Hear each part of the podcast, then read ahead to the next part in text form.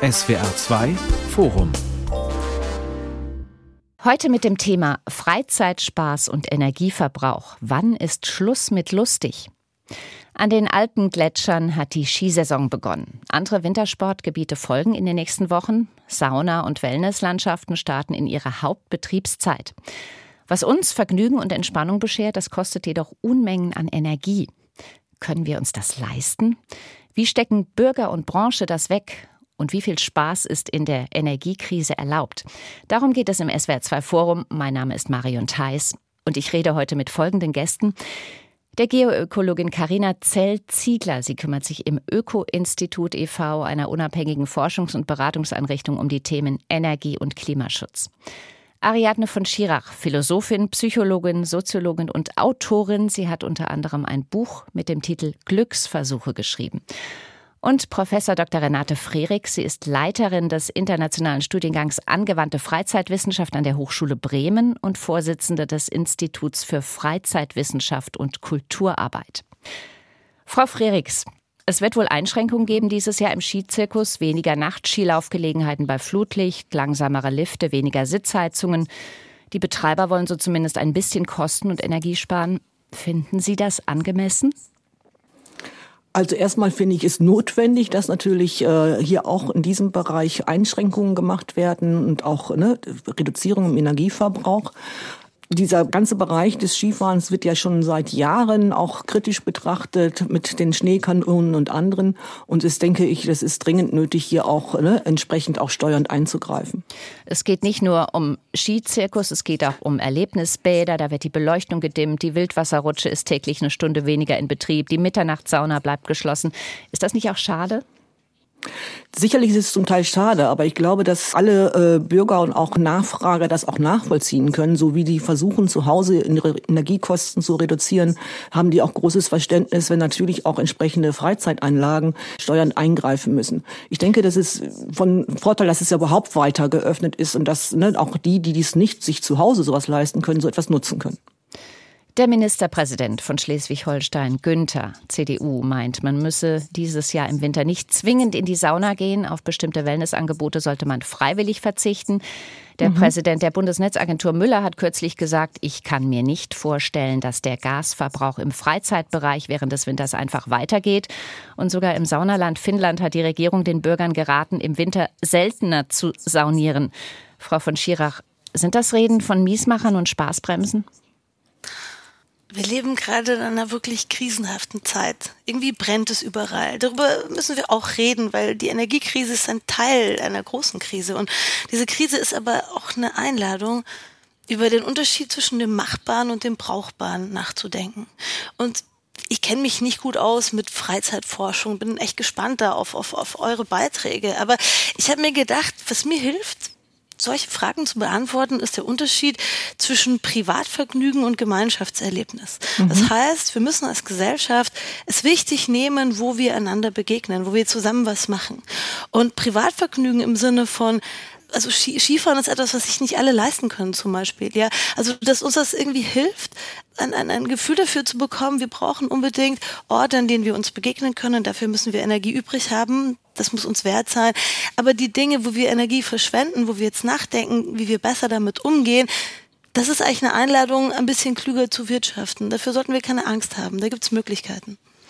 In sämtlichen deutschen Mittelgebirgen von Sauerland bis zum Schwarzwald ist ein regelmäßiger Skibetrieb ohne Beschneiung nicht möglich. In den Alpen wird ein Viertel der Skipisten künstlich beschneit, am Feldberg im Schwarzwald fast ein Drittel. Wenn man in Bayern auf Schneekanonen verzichten würde, ließen sich in einem Winter 12 Millionen Kilowattstunden Strom sparen. Das hat der Bund Naturschutz ausgerechnet. Das Skigebiet von Saalbach-Hinterglemm in Österreich verbraucht pro Wintersaison für die Beschneiung so viel Strom wie 5000 Haushalte in einem Jahr. Wie geht es Ihnen, Frau Zeltziegler, wenn Sie als Energie- und Klimaexpertin solche Zahlen hören?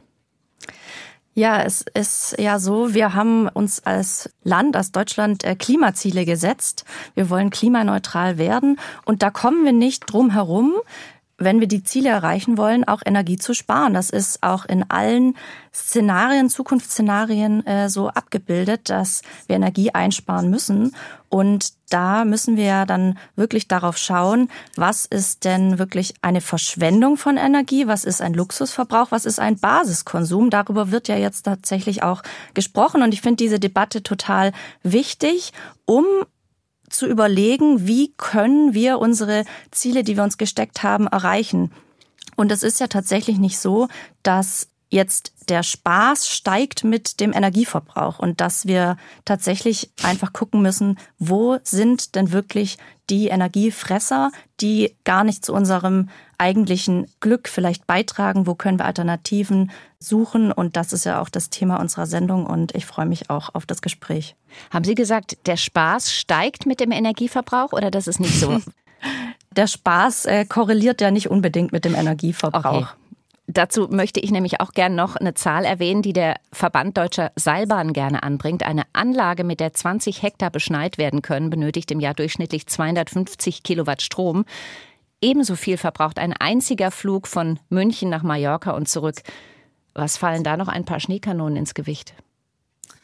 Ich glaube, dass es vielleicht zwei schlechte Beispiele sind. Ich meine, wir haben doch alle ein Gefühl für Dinge, die vielleicht zu viel Energie kosten. Ich finde diese Einladung, dass wir wirklich jetzt hingucken müssen, auf, auf eine Weise auch spannend oder sozusagen anregen, dass man sagt, du, man kann es nicht die ganze Zeit laufen lassen, eine Sauna zum Beispiel, aber an bestimmten Tagen oder dann ist es fast wie ein Fest oder wir haben nicht das ganze Skigebiet können wir beschneien, aber ein bestimmtes zu bestimmten Konditionen und ich denke, dass das wirklich dahinter diese Frage, was sozusagen, wo ist denn eine gute Energiebilanz?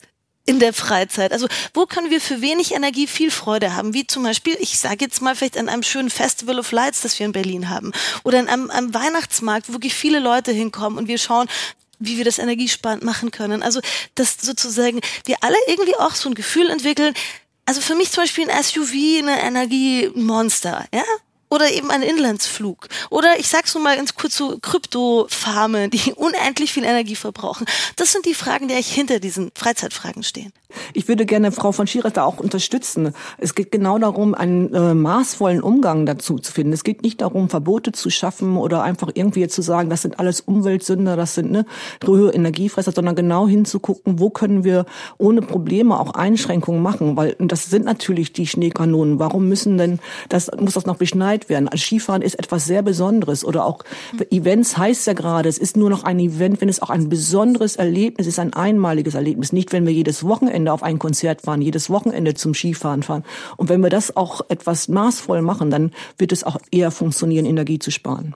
Ich wollte noch ein Beispiel auch in die Richtung einstreuen, und zwar dachte ich so an das Spargelessen. Wir freuen uns doch jedes Jahr, wann äh, beginnt wieder die Spargelsaison, wann ist wieder der Spargel in den Läden verfügbar? Und da ist es doch dann auch wirklich ein Genuss. Der Spargel ist wieder da, er schmeckt lecker, er schmeckt zur Saison. Und das Skifahren mit beschneiten Hängen, mit Schneekanonen, die sehr viel Energie verbrauchen, ist doch so eine Abkopplung vom natürlichen System. Also mhm. der Mensch schafft sich so einen, einen, Raum, wo er gar nicht mehr von der Natur abhängig ist, kommt dabei ja aber total an die Grenzen. Also äh, das Weltcuprennen am Matterhorn wurde jetzt abgesagt, weil wir es nicht mehr hinbekommen haben, mit den Schneekanonen den Hang zu beschneien. Wir haben den Klimawandel, wo wir wissen, vor allem in den Alpen und in den Hochgebirgsregionen wird die Temperatur noch stärker ansteigen als im Flachland. Da werden wir Temperaturanstiege von zwei bis fünf Grad haben, sodass der Skitourismus eh sehr eingeschränkt sein wird. Und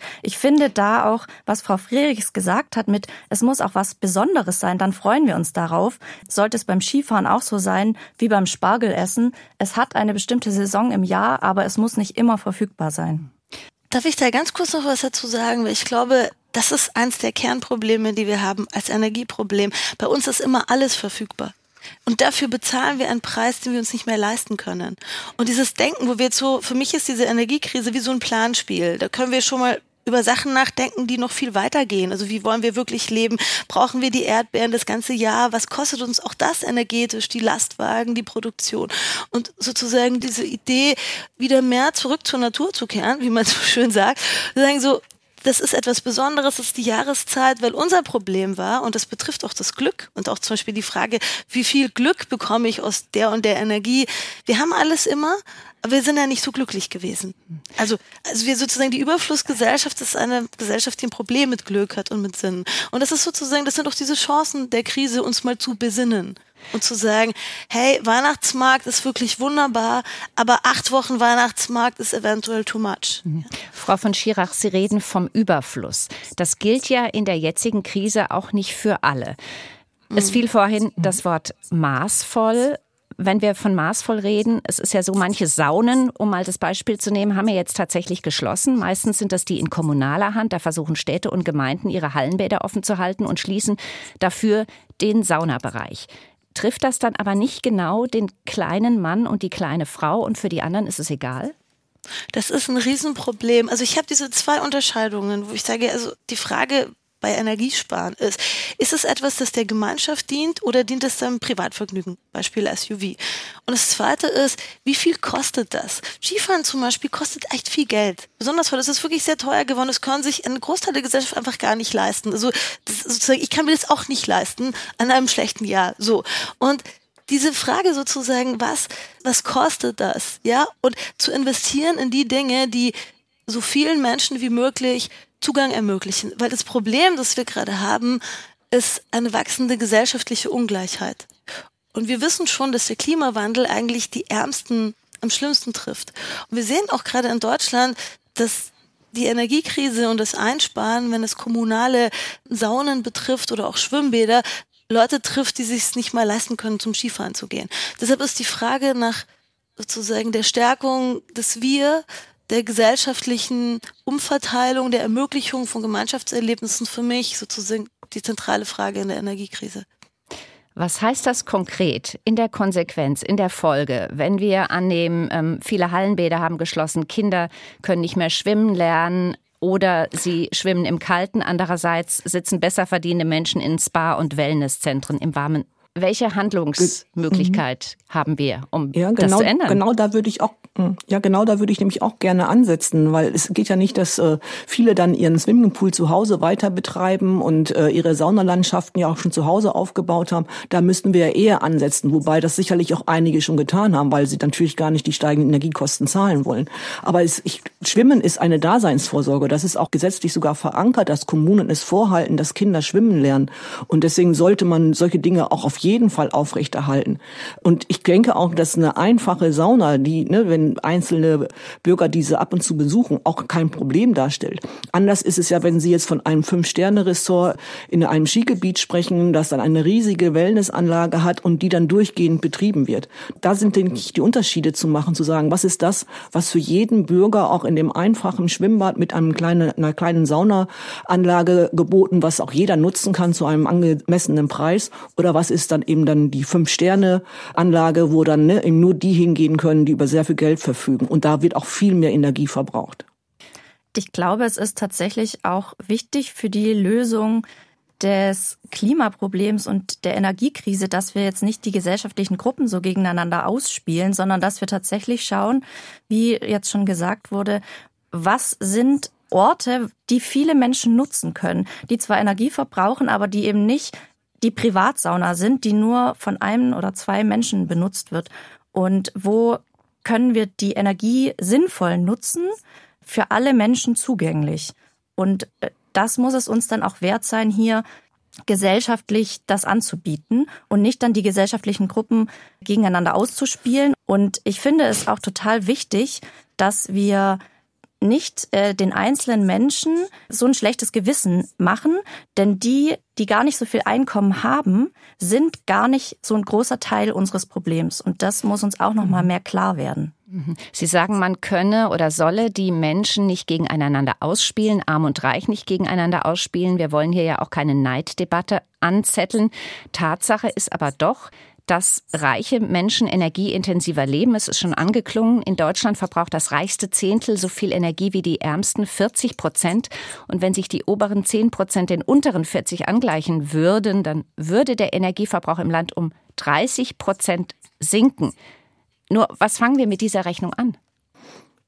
Glaube, also erstmal, dass natürlich auch Regelungen geschaffen werden, dass dann auch ne, diejenigen Reichen, die das auch haben, dass die auch natürlich ne, durch politische Regelungen auch äh, Vorgaben kriegen oder Anreizsysteme geschaffen werden, zu sagen, ja, wenn ich das reduziere, den Verbrauch, dann gibt es auch entsprechende steuerliche Anreize oder ne, Berechnungen, dass ich das dann auch vielleicht von mir aus auch reduziere.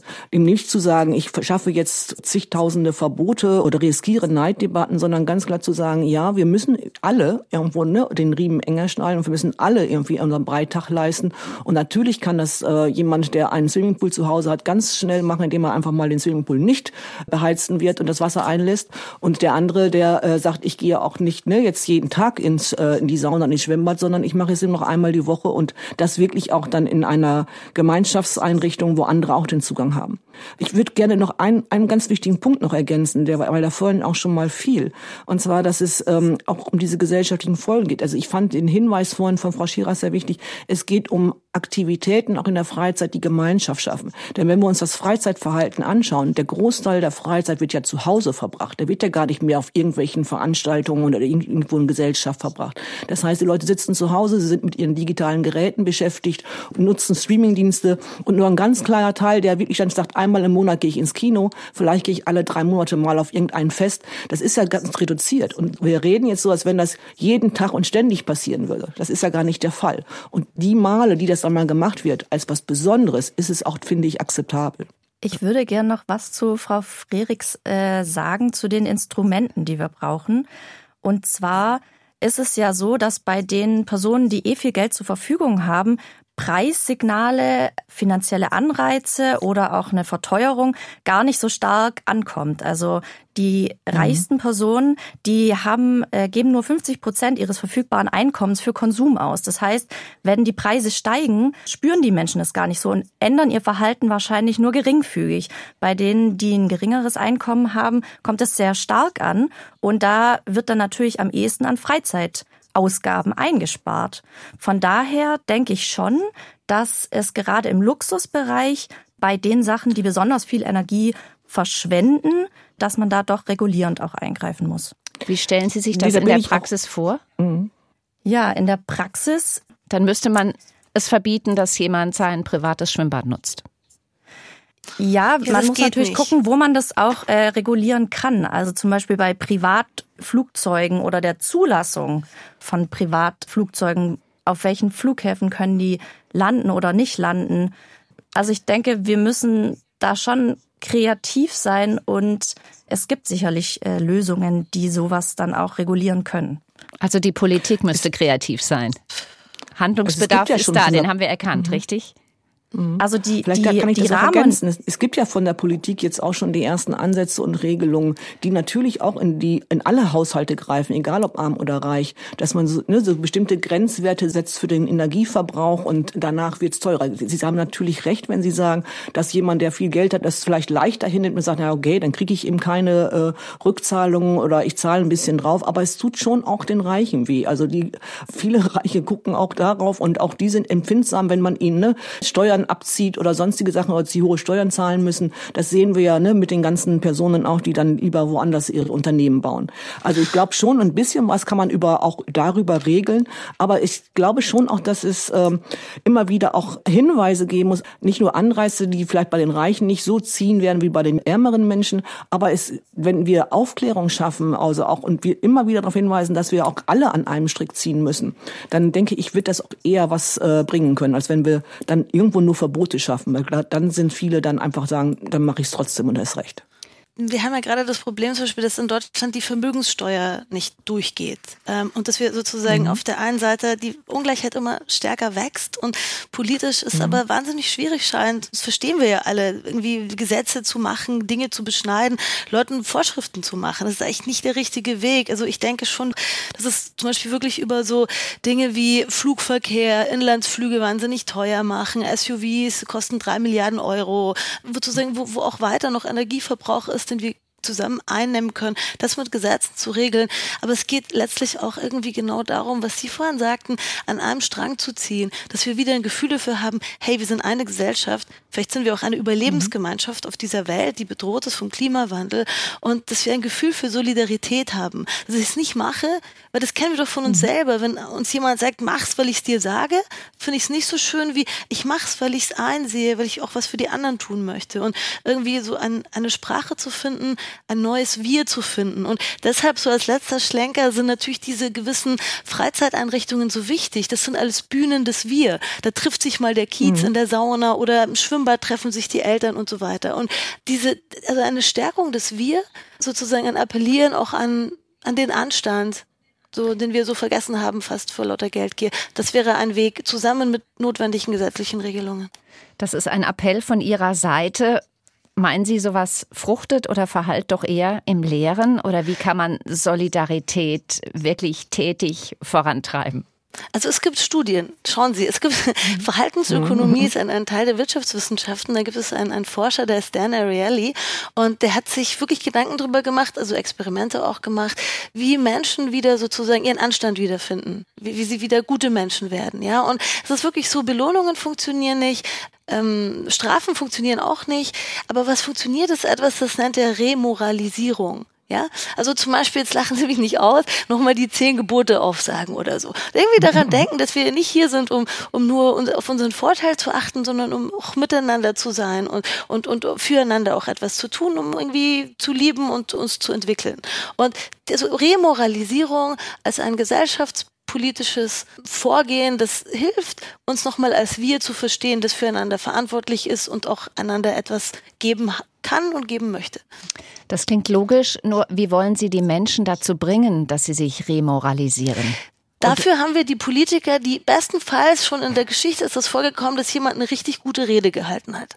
Und die Leute sind dann nach Hause gegangen. Das war irgendwie so bei der Antrittsrede von Habeck. Ein, ein Freund von mir ist äh, ein, ein, Beamter und der, der hat diese Rede gehört und dann war der remoralisiert. Und der hat wieder geglaubt, dass wir zusammenhalten, dass wir gegen den Klimawandel kämpfen und so weiter und so fort. Also Menschen können auf eine Weise zu Menschen sprechen, die der Remoralisierung Vorschub leistet. Da brauchen wir mehr Habecks und Churchills und andere Menschen dieser Art, ja? Indeed. Ich glaube, es also ist ich denke, das ist, das ist ein Punkt. Ne? Es ist sicherlich ein Punkt zu sagen, dass ne, wir Vorbilder brauchen, dass die ne, Menschen uns auch mitreißen können. Das wissen wir auch aus der Kommunikationsforschung.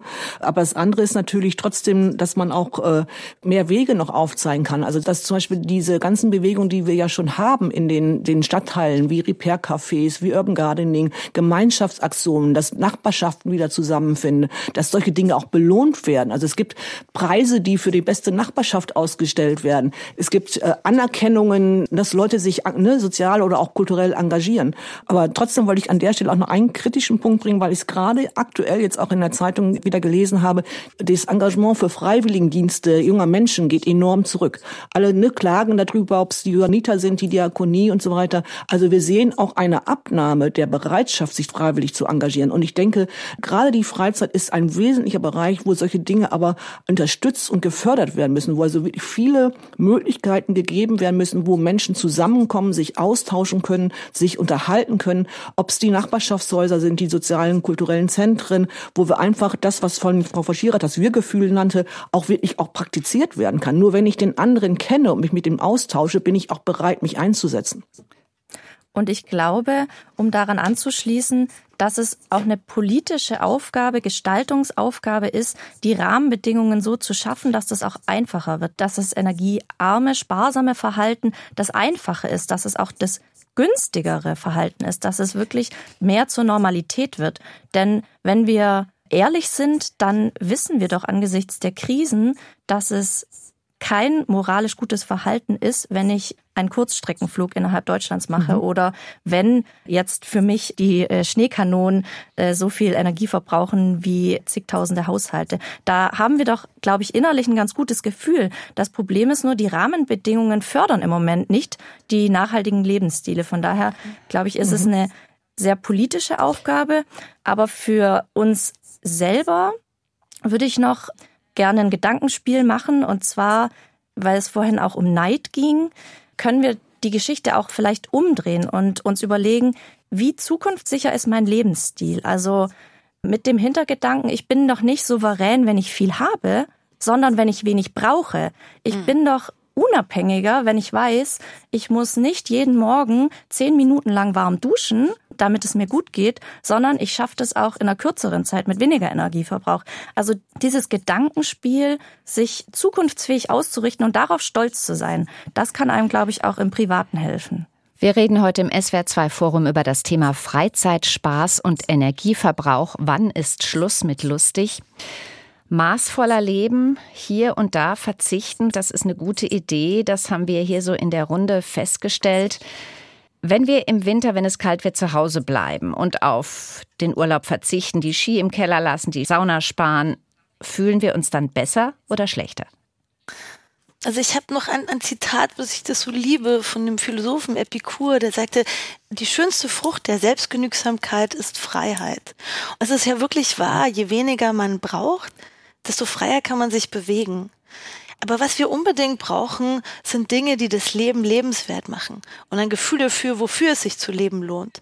Und wenn wir sozusagen nur noch sparen und uns nur noch verkleinern, also wir saßen gerade ja zwei Jahre irgendwie zu Hause mehr oder weniger mit Corona und es gab ein großes Nachholbedürfnis für, für die Dinge, die wir miteinander teilen. Und ich glaube, dass wir immer wieder zurückkommen zu diesem Punkt, dass wir diese Orte brauchen, wo wir einander begegnen und miteinander das Leben feiern. Ja, weil das, das Leben ist kurz und es tut auch weh. Und wenn wir das nicht irgendwie mal kurz vergessen können, wenn wir nicht Vergnügen haben, dann, dann nehmen wir uns die Gründe weg, für die es sich zu leben lohnt. Und das geht auf Dauer nicht gut.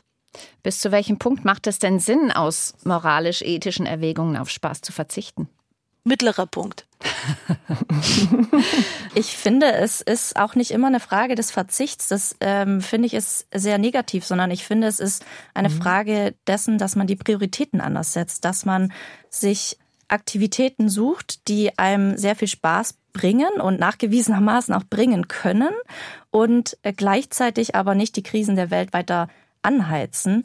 Und äh, deshalb finde ich, geht es auch nicht darum, alles zu verbieten, sondern die Prioritäten nochmal anders zu setzen. Ein Beispiel ist, wenn ich jetzt Bio-Lebensmittel kaufe, dann schmecken die mir doch manchmal doppelt so gut, weil ich weiß, die Tiere hatten gute Haltungsbedingungen zum Beispiel. Es wurden keine Pestizide eingesetzt. Also, und so glaube ich auch, dass es mit Freizeitaktivitäten sein kann. Wenn ich jetzt eine Stunde im Wald spazieren gehe, ist es erwiesenermaßen ja so, dass ich danach den Wald zufriedener verlasse. Also es ist ja nicht so, dass jetzt das Mega-Event mit tausend Lichtern und Bildschirmen und lauter Musik meine Zufriedenheit so sehr steigert, sondern da gibt's andere Aktivitäten, die das viel mehr können. Frau Frerichs, Ihnen fallen da bestimmt noch die eine oder andere Aktivität ja. ein, wie man Energie sparen kann und trotzdem Spaß haben in der Freizeit, oder? Ja, ich würde das jetzt gerade auch mal aufgreifen, dass ja vorhin auch schon mal Corona angesprochen wurde, denn wir haben ja ganz klare Studien auch, die zeigen, dass in dieser Zeit auch das Rausgehen in die Natur, selbst das Wandern wieder ne, zugenommen hat. Das heißt, auch junge Leute, die wirklich das Wandern als neue Freizeitaktivität entwickelt haben, die wirklich kein ne, Energieverbrauch bedeutet. Und die Entwicklung der letzten Jahre mit dem sogenannten Waldbaden, wieder rauszugehen in die Natur, das Grüne zu nutzen, auch zur Erholung, auch ne, wieder zur Energieaufforsten fürs eigene Leben, ist ja auch schon ein Trend, der sich unheimlich ausgebreitet hat. Also das heißt, es gibt viele, viele Aktivitäten, die nicht so viel Energie verbrauchen und die auch genutzt werden, auch von Jungen. Das heißt aber nicht, dass nicht auch wir uns den Jungen auch das gönnen sollen, auch mal auf ein äh, Konzert zu gehen, ein Event zu gehen. Wichtig ist, und dann komme ich immer wieder auf dieses Maßvoll, es geht nicht darum, das jeden Monat zu machen, sondern sich diese Dinge auch auszusuchen und zu sagen, was ist wirklich das besondere Event? Wie oft mache ich das? Mache ich das zweimal im Jahr? Aber braucht es nicht auch Events, wo man einen Kick kriegt? Und gerade das sind die, die ja oft viel Energie verbrauchen. Was weiß ich, Snowboarden, Sportfliegen, Achterbahn.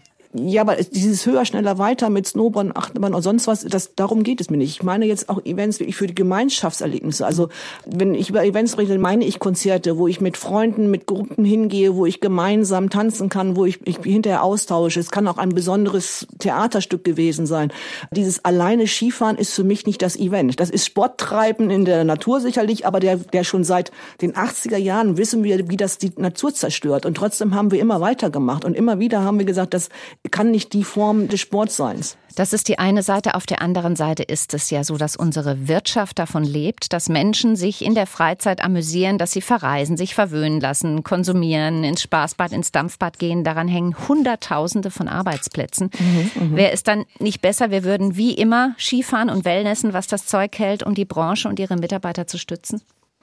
Wir können ja in, der, in den Skigebieten auch wandern. Also wenn der Schnee nicht liegt. Ich brauche doch nicht die Schneekanonen, um jetzt zu sagen, ich muss unbedingt aufs Ski steigen. Ich kann ja trotzdem mit meinen Freunden dort dann spazieren gehen, wandern gehen, die Berge hoch und runter klimmen. Wir müssen immer wieder schauen, was ist dann eher naturzerstörend oder auch ne, hat einen zu hohen Energieverbrauch. Sie, Sie haben ja wirklich nach einer ganzen Industrie gefragt und nach den Arbeitsplätzen. Und das sind die harten Fragen. Und mhm. wir wissen alle, dass wir unseren Lebensstil ändern müssen und damit auch die Weise, wie wir arbeiten. Also wir leben gerade noch in einer Kultur, die sehr viel auf Konsum aufgebaut ist und dieser Konsum zerstört letztlich die Erde. Und wir wissen aber, dass wir nicht mehr so weitermachen können. Das steht immer dahinter. Und ich glaube, dass es darum geht, wirklich kluge neue Wege zu finden. Und genau das, also Dinge, die weniger Energie zu verbrauchen, wie Wandern oder andere Weisen der Erschließung mit einer anderen Weise von Arbeit zu verbinden. Das sind die Aufgaben der Zukunft. Kann man das einem Mitarbeiter in der Hotellerie- und Freizeitbranche erklären, der zu denen gehört, die gerade genug zum Leben haben und dessen Job auf der Kippe steht? Ja, können wie erklären Sie das jemanden, der von, von Sozialhilfe lebt und dass jetzt das Bad geschlossen ist und sein Kind nicht schwimmen kann? Wie, wie erklären Sie Leuten, dass irgendwie der Fluss jetzt nicht mehr zu bebaden ist, weil, weil der total kaputt ist mit, mit Chemikalien? Wir haben lauter furchtbare, harte Nachrichten, die wir einander erzählen und es geht darum, dass wir unsere gemeinsame Aufgabe, gut zusammenzuleben und so vielen wie möglich ein so gutes Leben wie möglich zu ermöglichen, nicht aus den Augen verlieren mit Frau, der Natur und nicht ich würde da gerne darf die Frau Zerziegler ja, erstmal zwischen rein mhm. die steht in der Warteschleife glaube ich mhm. ich hatte vorhin schon die ähm, Klimaprognosen oder Temperaturprognosen erwähnt das heißt der Klimawandel trifft die Skibranche ja besonders hart und aus diesem Grunde finde ich ist die Frage tatsächlich es muss auf jeden Fall eine Transformation gemacht werden. Wir können in Europa, wenn die Temperaturprognosen eintreten, eh nicht mehr an vielen Orten Skifahren. Das mhm. heißt, es ist auch hier wieder eine Gestaltungsaufgabe. Wollen wir die Transformation bei Desaster oder bei Design? Und mhm. da würde ich klar mhm. sagen, mhm. das müssen wir gestalten. Wir müssen hier gucken, wie wir ja, die Branche zukunftsfähig machen können und es gibt sicherlich auch Branchen, das nennt man dann Exnovation, das Gegenteil von Innovation, wo man eben aussteigen muss, wo man geordnet einen Weg mhm. finden muss, um aus dieser energieverschwenderischen Branche auszusteigen. Mhm. Einerseits aussteigen, andererseits vielleicht neue Angebote, also könnte man sich vorstellen, dass Hotels statt auf Whirlpool und Sauna künftig eher auf Tischtennisplatte und Yoga-Angebot setzen? Auch das wäre sicherlich möglich, dass, ne, dass solche anderen Angebote geschaffen werden. Ich wollte die Frage von Ihnen nochmal so aufgreifen, Frau Theis, weil es ist natürlich wichtig. Es gibt viele Regionen, die haben, als ne, die entsprechende Industriefirmen ne, äh, zugemacht haben, auf Freizeittourismus gesetzt. Das heißt also, viele Regionen leben davon. Das dürfen wir auch nicht außer Acht lassen. Und dass wir natürlich dann alternative Konzepte finden müssen, wie auch diese Menschen weiter ne, äh, ihr Geld verdienen können und wo es Alternativen gibt. Und da ist es immer die Frage, also darf es eine Freizeiteinlage in einer Region geben, die äh, ne, vielleicht dann wirklich wir mal, alternatives Skifahren anbietet, wie wir das ja dann in Bispingen auch haben, das ist ja immer noch energiesparender, als wenn alle dann in einen Skiurlaub fahren. Und das heißt also, ich bin vor Ort und ich könnte dann ne, begrenzt, ne, also mit auch vielleicht, wie oft darf es jeder machen oder wie auch immer, selbst das könnten Modelle sein, um zu sagen, kann ich das irgendwie ne, steuern, kann ich sagen, okay, sind solche Anlagen dann ja verantwortbar. Ich kann das ja auch wieder immer auch mit äh, steuerlichen Gesetzen oder auch mit Vorgaben regeln, wie ich das auch für andere Industrieunternehmen mache, kann ich auch die Freizeitunternehmen ja auch sagen, sie müssen mit erneuerbaren Energien arbeiten, ihr habt bestimmte Auflagen, um solche Dinge zu betreiben. Also ich glaube schon, dass es viele Wege gibt, um auch bestimmte äh, Freizeitanlagen auch weiterhin betreiben zu können oder auch äh, natürlich Hotelanlagen, die aber dann natürlich auch über ne, sich diese Klimaziele zum Ziel setzen müssen und auch bestimmte Dinge erreichen müssen. Es gibt ja jetzt bereits viele Wellnesshotels, Baranlagen, die von der Energiekrise kaum betroffen sind, weil sie schon länger auf Solarstrom oder mhm. Wärmespeichertechnik mhm. gesetzt haben. Könnte die Situation jetzt dann nochmal neuer Anreiz sein, dass dann Boom kommt in dieser Branche? Das glaube ich ganz sicher. Wir sehen das ja selbst schon im Flugverkehr, dass das ne, jetzt erste Firmen sich gründen und Flugzeuge ähm, bauen lassen, die auch ne, mit äh, in erneuerbaren Energien oder eben ohne Kerosin laufen können. Das heißt also, dass wir ständig ja versuchen, neue Entwicklungen auch voranzutreiben, damit eben nicht dieser hohe Verbrauch mehr gewährleistet ist oder gegeben ist. Also ich wollte sagen, ich finde das so schön, Design bei Design oder bei Disaster. Also die Krise lädt uns mhm. wirklich ein, die Dinge irgendwie besser zu machen auch und diese Transformationen sinnvoll zu gestalten. Also ich war wirklich so bescheiden begeistert davon, dass das Berliner Lichterfestival einfach 75 Prozent weniger Energie verbraucht und dass man, wenn man hinguckt, bei seinem eigenen Leben, aber auch bei dem gemeinsamen Leben und auch bei sozusagen, wie geht man in einer Branche mit etwas um, dass es so interessante Zwischenlösungen gibt, dass wir so rauskommen aus diesem Denken, Licht an oder Licht aus, sondern, ah ja, Licht manchmal aus mit der Energiesparlampe und so weiter und so fort. Also es gibt neue Probleme, aber es gibt auch neue Lösungen und ich denke, das, das macht irgendwie auch Mut. Ich wollte nochmal darauf eingehen, auf die erneuerbaren Energien und es ist zentral, dass wir eben unser Stromsystem ähm, auf erneuerbare Energien umstellen. Und äh, ich finde das auch jetzt einen schönen Zeitpunkt, wo man sieht, okay, die, die mhm. eben vorangegangen sind, die werden jetzt auch belohnt, weil jetzt die mhm. fossile Energie so teuer geworden ist. Das sind ja Preissignale, die so in der Zukunft geplant waren und jetzt einfach viel schneller und in, in, einem viel größeren Ausmaß einfach gekommen sind, was ja eine politische Steuerungsmöglichkeit ist. Trotzdem finde ich, ist auch bei den erneuerbaren Energien nochmal wichtig zu sagen, ja, Trotzdem muss das Maß stimmen und trotzdem muss uns klar sein, dass wir nicht mit unserem Energieverbrauch immer so weitermachen können, dass wir eben auch trotzdem Energie einsparen müssen, auch wenn die Energie erneuerbar ist. Und äh, ich habe jetzt äh, gehört von den asiatischen Winterspielen 2029, die in Saudi-Arabien in der Wüste stattfinden sollen, komplett mit Kunstschnee und äh, aber alles mit mhm. erneuerbaren Energien und finde, das ist tatsächlich ein Exzess, den sich unsere Gesellschaft nicht mehr leisten kann, auch wenn alles in Anführungszeichen mit grüner Energie hergestellt wird. Denn auch die Energieträger haben natürlich Umweltkosten. Sie haben zwar dann keine Treibhausgasemissionen, aber sie brauchen Ressourcen, sie brauchen äh, Landflächen und äh, auch die Arbeitsbedingungen sind oft sehr fragwürdig in den Abbauregionen für die Rohstoffe. Von daher muss man auch da wieder an das Maß, an das richtige Maß appellieren. Der Vorsitzende des Deutschen Wellnessverbands Hertel kann sich vorstellen, dass die Probleme in der Branche die derzeitigen einen Wandel einläuten und dass man zum eigentlichen Sinn der Wellnessbewegung zurückkommt. Ursprünglich ging es bei Wellness nämlich gar nicht um das Baden im warmen Wasser, sondern es ging um die Kunst, im Alltag mit Genuss gesund zu leben, so gut es die Umstände erlauben. Das ist genau in Ihrem Sinne, Frau von Schirach, oder? Absolutely. Die Krise ist wirklich eine Einladung, über das Wesentliche nachzudenken. Und ich habe lange über Glück nachgedacht. Und es gibt so drei Sachen, die meiner Erfahrung nach wirklich glücklich machen. Das erste und wichtigste, und das haben wir echt in Corona gelernt, sind menschliche Beziehungen. Das war noch eine Freizeitaktivität, die ich hinzufügen wollte, die nichts kostet, aber sehr viel gibt. Zeit mit Menschen zu verbringen, die man liebt. Sich zu unterhalten. Das ist sehr schön. Das zweite, was wirklich glücklich macht, ist ähm, inneres Wachstum. Das heißt, was Neues lernen, was Neues lesen, neue Perspektiven einnehmen. Wenn wir innerlich wachsen, fühlen wir uns sinnvoll und Teil der Welt. Und das kam auch schon immer wieder, was wirklich glücklich macht, ist, ähm, in der Natur zu sein. Und diese drei Dinge kosten kein Geld. Aber sie kosten Zeit. Und damit kann ich aber, das muss ich aber wissen, es geht ja auch um die persönliche Energiebilanz. Also wofür wofür engagiere ich mich und wofür nicht. Und sich für das Gemeinsame zu engagieren, für die eigene Entwicklung und für die Verbindung mit der Natur, ähm, also so wie ich das in langen Jahren beobachtet habe, das macht wirklich glücklich. Frau Freriks, was haben Sie für Ideen, wenn Sie sich eine andere Art von Wellness vorstellen, eine ursprüngliche?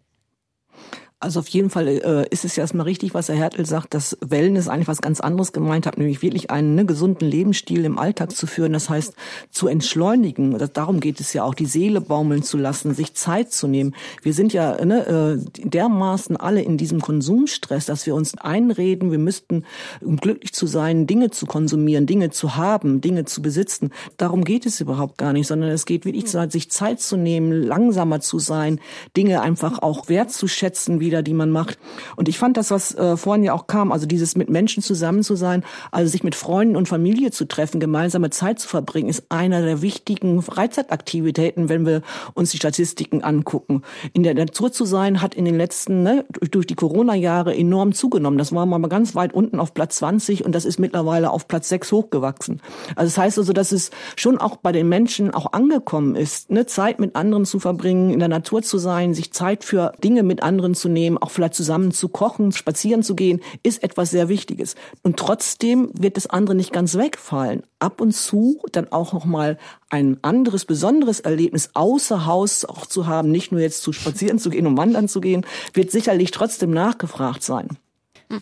Und das hoffe ich auch ein? Stück weit natürlich auch wegen der Wirtschaft. Also man muss ja auch irgendwo, ist die Freizeitwirtschaft ja auch nötig. Man muss ja auch noch irgendwo, ne, dass die Leute auch ihr Geld verdienen können. Ganz kurz, ich wollte nur anwerfen, früher nannte man so etwas ein Fest. Wir Mhm. dürfen nicht vergessen, dass wir ein Fest brauchen. Und ein Fest ist etwas anderes als dauerhafte Freizeitbeschallung, sondern es ist etwas Besonderes. Mhm. Aber es gibt uns Genau. auch einen Sinn. Brauchen wir das Fest, wie Sie das nennen, umso mehr, um in dieser Krise, die ja nicht nur eine Energiekrise ist, unsere Resilienz, unsere Widerstandsfähigkeit zu stärken? Also wenn Sie mich fragen, ja. Also ich finde auch, dass wir sozusagen auch Momente brauchen, wo wir zusammen trinken und das Leben feiern. Ja, wir müssen das Leben ein bisschen verschwenden und wir müssen es ein bisschen aufs Spiel setzen, damit wir es nicht aus Versehen verlieren. Die Energiespardiskussion dreht sich ja, wir haben es vorhin schon mal kurz angedeutet, auch um Adventsbeleuchtung und Weihnachtsmärkte. Was meinen Sie, wie viel genau brauchen wir dieses Jahr davon? Ich glaube, durch die aktuellen Energiepreise wird tatsächlich gerade schon auch bei vielen Weihnachtsmarktbetreibern überlegt, wie viel Beleuchtung äh, und Musik ist denn überhaupt nötig. Also ich finde schon allein dieses sich bewusst machen, wo wird überhaupt Energie verbraucht und was wird überhaupt benötigt, um die Stimmung, die wir zum Beispiel beim Weihnachtsmarkt erreichen wollen, wirklich herzustellen. Und allein das finde ich schon mal positiv und es wird sicherlich ja auch jetzt weniger beleuchtet, wobei das, glaube ich, auch eben der Stimmung nicht immer abträglich sein muss, weil dieses immer mehr tatsächlich und auch äh, ich finde in den Vorgärten und in den Fenstern ähm, war ja auch immer eine kontinuierliche Zunahme der der Beleuchtung an Weihnachten zu sehen und ich glaube, das war einfach auch zu viel und ähm, jetzt führen die Preise eben auch zum Nachdenken, okay, wie viel macht überhaupt für mich eine adventliche, besinnliche Weihnachtsstimmung aus? Und in der äh, Energieeinsparverordnung wurde auch nochmal klar gemacht, es geht nicht darum, die Beleuchtung jetzt zu religiösen Festen zu verbieten, sondern das ist weiterhin erlaubt. Und ähm, solche wichtigen symbolischen Momente wie ein beleuchteter Weihnachtsmarkt, der in vielen Menschen ein besonders ein besonderes Gefühl auslöst, der ist eben auch wichtig. Wir hatten es äh, davon, es gibt viele Krisen, in denen wir mittlerweile äh, im Moment stecken. Und da ist es tatsächlich, sind solche Momente auch wichtig. Nach einer GfK-Studie empfindet fast jeder Zweite einen gesellschaftlichen Druck, immer perfekt sein zu müssen. Sind wir mit solchen Fragen und Entscheidungen, welcher Freizeitspaß jetzt in der Krise noch vertretbar ist und welcher nicht, denn manchmal nicht einfach überfordert? Also wir sind komplett überfordert. Ich bin überfordert. Das Leben ist unglaublich anstrengend und unübersichtlich. Ich habe Angst vor, vor dem Krieg und, und vor dem Klimawandel und die Tiere sterben. Und es ist eine ganz schwierige Zeit und es tut uns schon mal gut, das auszusprechen. Und äh, eine Gesellschaft, die auf Perfektionsdenken basiert, auch in den sozialen Medien, ist toxisch. Ja, weil keiner von uns perfekt ist. Und ich glaube, die Krise ist deshalb auch eine Einladung, wirklich zum Wesentlichen zurückzukehren. Zu sagen, was ist uns wichtig. Und da kommen wir immer wieder dazu, den Überfluss vertragen wir gar nicht so gut. Wir müssen uns ein bisschen reduzieren, dann haben wir auch mehr Freude an besonderen Ereignissen. Wichtig sind uns immaterielle Dinge, unsere Beziehungen, unser Innenleben und unsere Verbindung zur Natur. Und das hat nichts mehr mit Perfektion und Oberfläche zu tun, aber mit Zukunftsfähigkeit.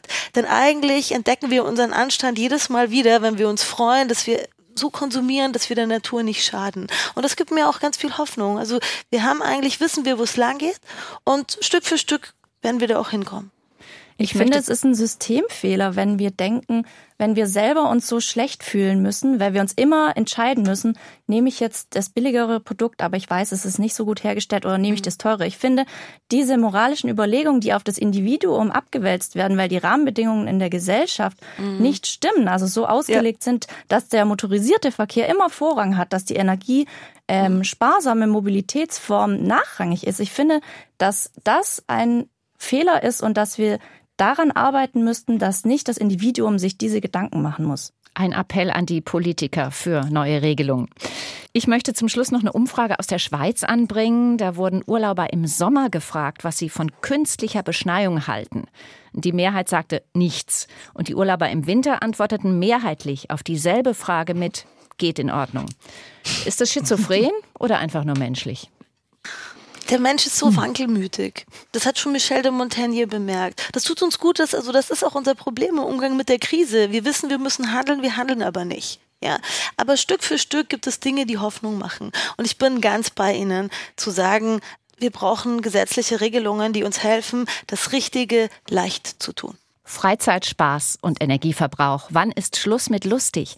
Darum ging es heute im SWR2 Forum mit der Freizeitwissenschaftlerin Professor Dr. Renate Frerichs von der Hochschule Bremen, Carina Zell-Ziegler bei der Forschungseinrichtung Öko-Institut e.V. zuständig für die Themen Energie- und Klimaschutz und Ariadne von Schirach, Philosophin, Psychologin und Autorin.